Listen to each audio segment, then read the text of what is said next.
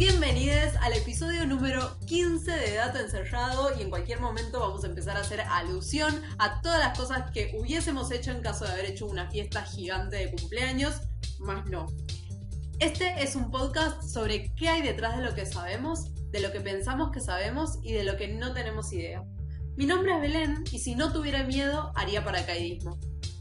Mi nombre es Melina y si no tuviera miedo, particularmente al ridículo, me hubiera metido ya en más de una batalla de gallos a hacer un papelón, pero pasarla muy bien. Mi nombre es Rocío y obvio que creo que por un lado lo que cualquier mujer haría si no tuviera miedo es salir de noche a caminar por la calle tranquila.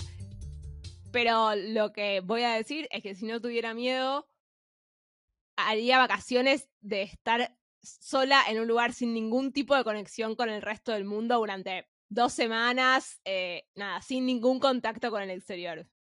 Yo eso me lo planteé tantas veces y tantas veces no lo hice que pienso casi como que realmente no quiero, ¿entendés? Es como una ilusión. Hay un lugar al sur de Trelew que se llama Cabo Raso, que es un lugar muy, muy, muy chiquito, es como un pueblo recuperado y básicamente no hay nada y es un lugar en donde se presta para hacer esto, pero lo hablamos en otro episodio.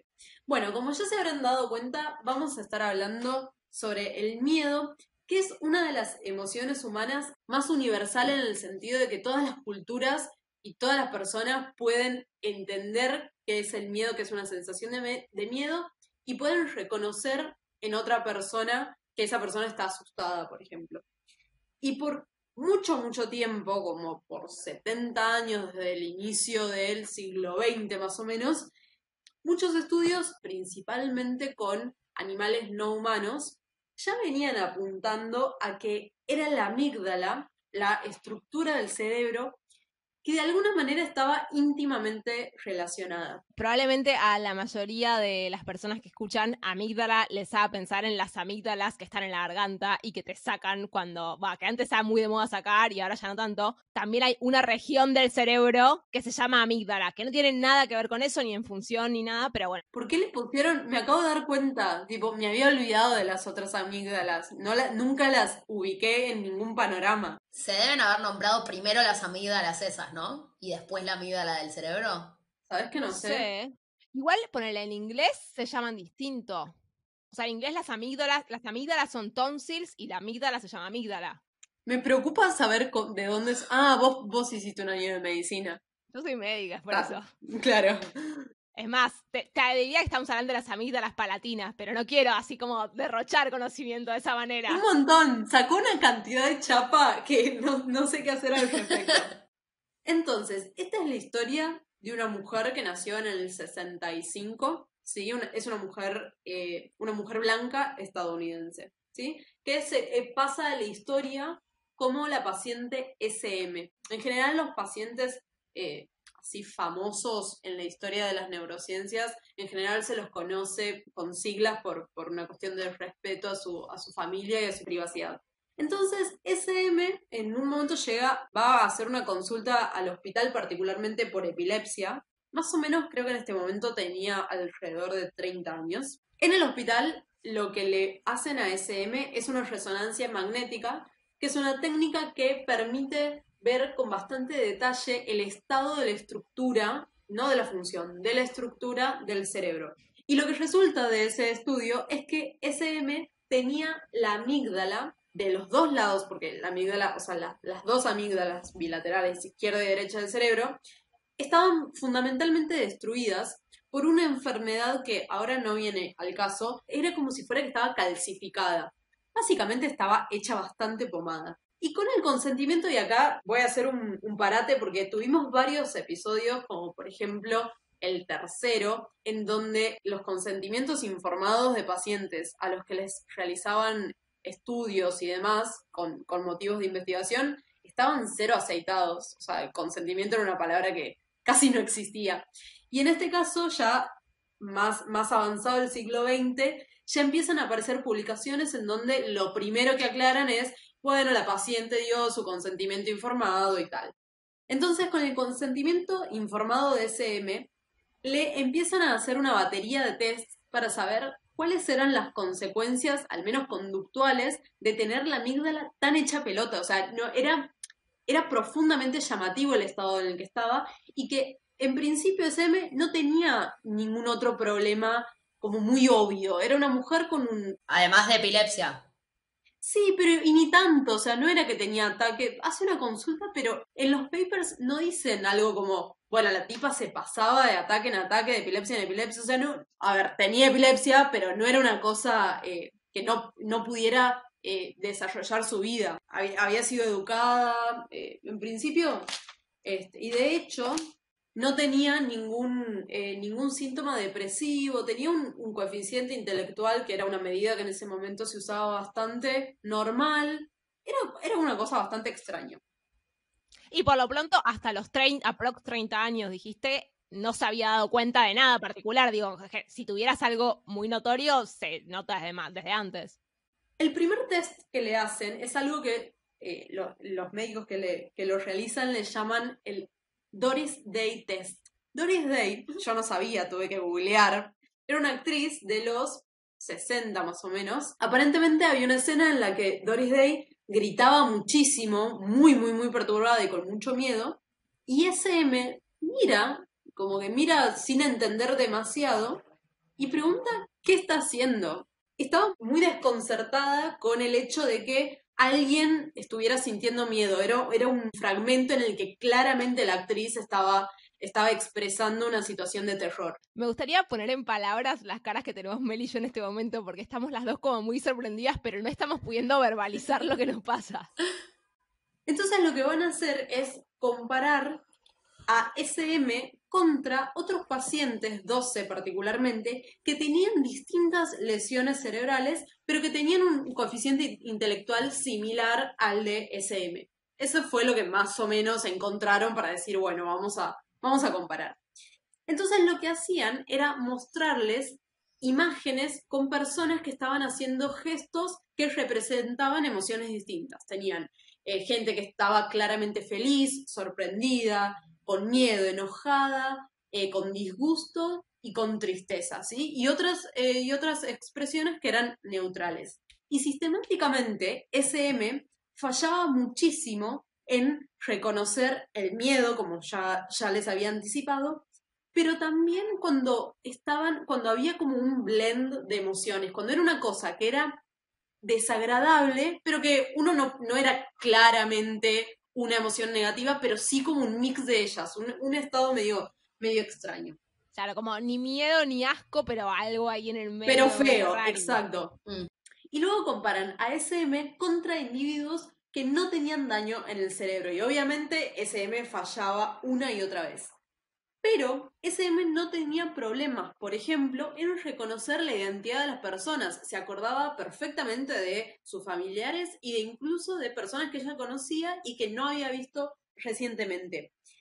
Y es la primera vez que se establece una especie de disociación entre el procesamiento de la identidad facial, es decir, reconocer quién es la persona que yo estoy viendo, y el estado emocional de esa persona. Como que tranquilamente podrían haber sido dos informaciones, por así decirlo, que hubieran ido por un único camino de procesamiento y sin embargo claramente no era el caso. Claro, yo sé que esto es Meli, no sé que está asustada. Exacto, pero yo sé que ella es Meli y sé que está feliz. SM no tenía ningún problema con la bolsa, digamos, de emociones positivas, entre comillas. Y de hecho, esto es un, paréntesis que a mí me resulta bastante interesante. Hasta ese momento nunca se había visto a un paciente incapaz de, reconocer un rostro feliz. Es como si fuera que la felicidad es un estado emocional que por algún motivo no se rige por los mismos principios que otro tipo de emociones, ¿sí? Y es como más resistente a ser eh, corrompido, si, si uno se pone poético. Pasaron más o menos 12 años, 13 años, y otra vez SM va a participar en una investigación que otra vez informa que SM firmó un consentimiento informado, así que estamos felices por ello. Y en este caso, ya la parte del reconocimiento, bueno, perfecto, ya sabemos que no, no sos muy buena eh, reconociendo el miedo en otras personas. La pregunta es, ¿vos sos capaz de experimentar el miedo? ¿Pasaron 12 años desde el primer estudio hasta esto? O sea, Yo agarro ese, ese caso en ese momento y no lo suelto, pero ni loca. La parte del reconocimiento se hizo en el noven- se publicó al menos en el 94 y la parte que les voy a contar ahora se publicó en el 2011. Muy reciente todo. De hecho, SM vive. Ahora les cuento bien, pero comparten uno de los autores. Entonces, ahora la pregunta es si SM era capaz de experimentar el miedo. Y esto es una pregunta muy difícil porque las situaciones que en general te gatillan miedo suelen ser peligrosas. De hecho, el miedo es una emoción que está buenísima porque nos hace evitar situaciones que pueden ser perjudiciales. Es decir, si yo en el camino me cruzo con un puma, tengo miedo, me voy de ahí. Si, me que si no tengo miedo y me quedo, final no tan feliz, probablemente. Igual contra un puma lo que tenés que hacer es hacerte grande y que piense que sos un oso. Si vas, él te persigue, llega más rápido. Nada aprendiste, nada te enseñamos. Entonces, la pregunta es cómo, cómo elegir situaciones que sean inductoras del miedo, pero que no pongan en riesgo a la paciente. Bueno, pero en 2012 ya había realidad virtual. 11. Y no, no van a usar realidad virtual. De hecho, van a ser bastante clásicos, tradicionales. Se van a reír con alguna de las, de las opciones. La amenazan con darle shocks eléctricos o algo así. No, no, eso era de otro, de otro siglo. Picanita, era de otra época. No sé qué esperar. La primera situación que eligen es llevarla a un lugar de mascotas exóticas, en particular donde había serpientes y, ara- y arañas, considerando que ella espontáneamente y en otras ocasiones, probablemente esta mujer se entrevistó con, con este grupo de investigación 1500 millones de veces, y ella manifestaba que las odiaba. Usaba esa expresión puntualmente, y de hecho está como, eh, está entre comillas y todo en el trabajo. No decía que les temía, simplemente decía que las odiaba.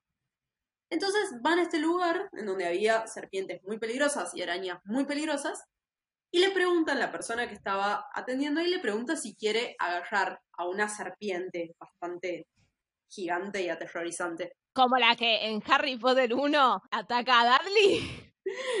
No tan... Eh, eh, puede ser. Ay, no tengo la campanita cerca. Entonces, SM agarra a la serpiente y estuvo como un montón de tiempo y empezó como a explorarla y decía, es más, en el paper dice que SM decía, this is so cool. Estaba chocha. O sea, no tenía ningún, ningún problema. O sea que, y esto del asco que le tenía, se lo perdió, se Banca, banca, banca, banca. Termina eso, o sea, un poco medio que le quitan a la serpiente, pues si era por ella se quedaba. Y le preguntan cuánto miedo sintió del 1 al 10. Y SM dice 2. Bueno. Y en un momento, y esto es muy gracioso como lo cuentan, la mina se pone muy jede. O sea, insistía con que quería ir a tocar serpientes que no estaban permitidas para interactuar, que eran demasiado peligrosas. No solo eso, sino que contabilizan cuántas veces pide ir a tocar dicen que lo hace 15 veces. Y que quería, y después se puso con una tarántula y qué sé yo. Entonces, en un momento, los investigadores le dicen por qué quería tener esta interacción si ella normalmente decía que las odiaba.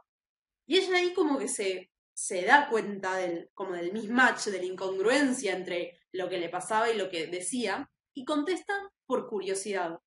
Entonces había una desconexión total entre lo que decía verbalmente y lo que efectivamente terminaba pasando. Igual, cuando le preguntaron del 1 al 10 cuánto miedo sentía, ella supo responder. Sí, Digo, dijo dos, Sí. pero no dijo, no preguntó qué es el miedo. Claro, no, no. Es que es una persona adulta, o sea, digo, me parece que si no se dio cuenta hasta ese punto de su vida de que ella no podía reconocer el miedo en otras personas y que tampoco percibía miedo ella misma, es porque funcionaba bastante aceitada la cosa. No, y de hecho, más adelante les voy a, les voy a comentar sobre algo que ella tira en un momento, que es aún más evidencia de que ella entiende o puede entender qué es el miedo para otras personas, pero simplemente no puede reconocerlo o, evidentemente, experimentarlo. La segunda situación es una casa embrujada. Hay un hospital en Beverly Hills Ciencia. Obvio, obvio que fue Beverly Hills. es un sanatorio, ¿sí? Es un sanatorio abandonado que lo acondicionan para Halloween y es, está puntuado como uno de los lugares más tenebrosos del planeta, de TripAdvisor, de Google Maps, no sé, de algún lugar, pero es atemorizante. Entonces lo que hacen es, la juntan, o sea, a esos lugares la gente pasa en grupitos y la, la suben con cinco mujeres más o menos de, de su edad, que para ella eran todas extrañas, que estaban ahí. Y ella asumió la posición de líder. Ella estaba, chicas por acá, chicas por allá, vamos, venga, pum, pam. Y las otras iban detrás, todas du- dudando, muertas de miedo. Entonces, claro, imagínense lo que era una, una- era, la casa embrujada es como un tren fantasma, o sea, de repente vas Sí. caminando y te aparecen cosas.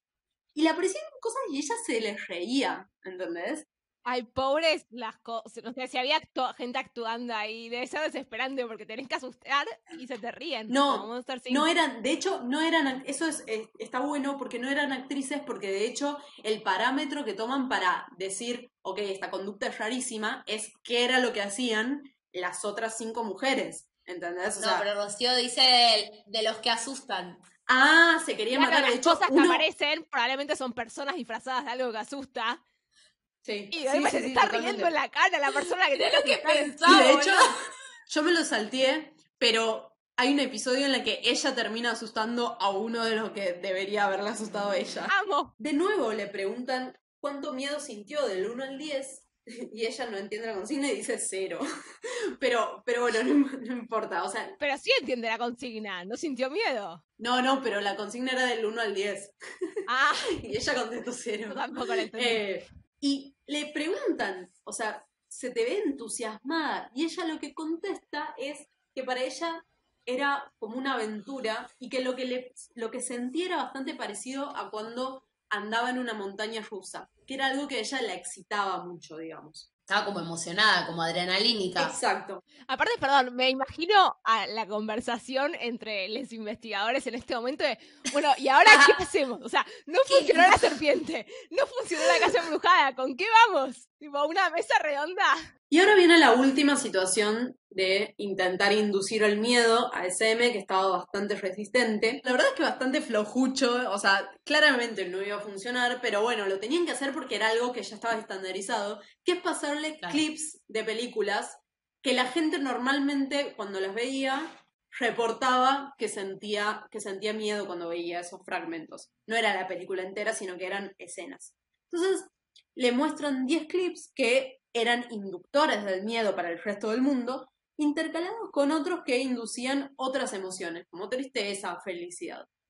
Y en los clips que no tenían nada que ver con, miedo, SM exhibía un comportamiento que era compatible con lo que estaba viendo. Es decir, si la escena tenía que ver con algo más de felicidad o de comedia, SM se reía, por ejemplo. O sea, no es que hay una cosa ahí empática que no le funciona en lo absoluto, era específico para miedo.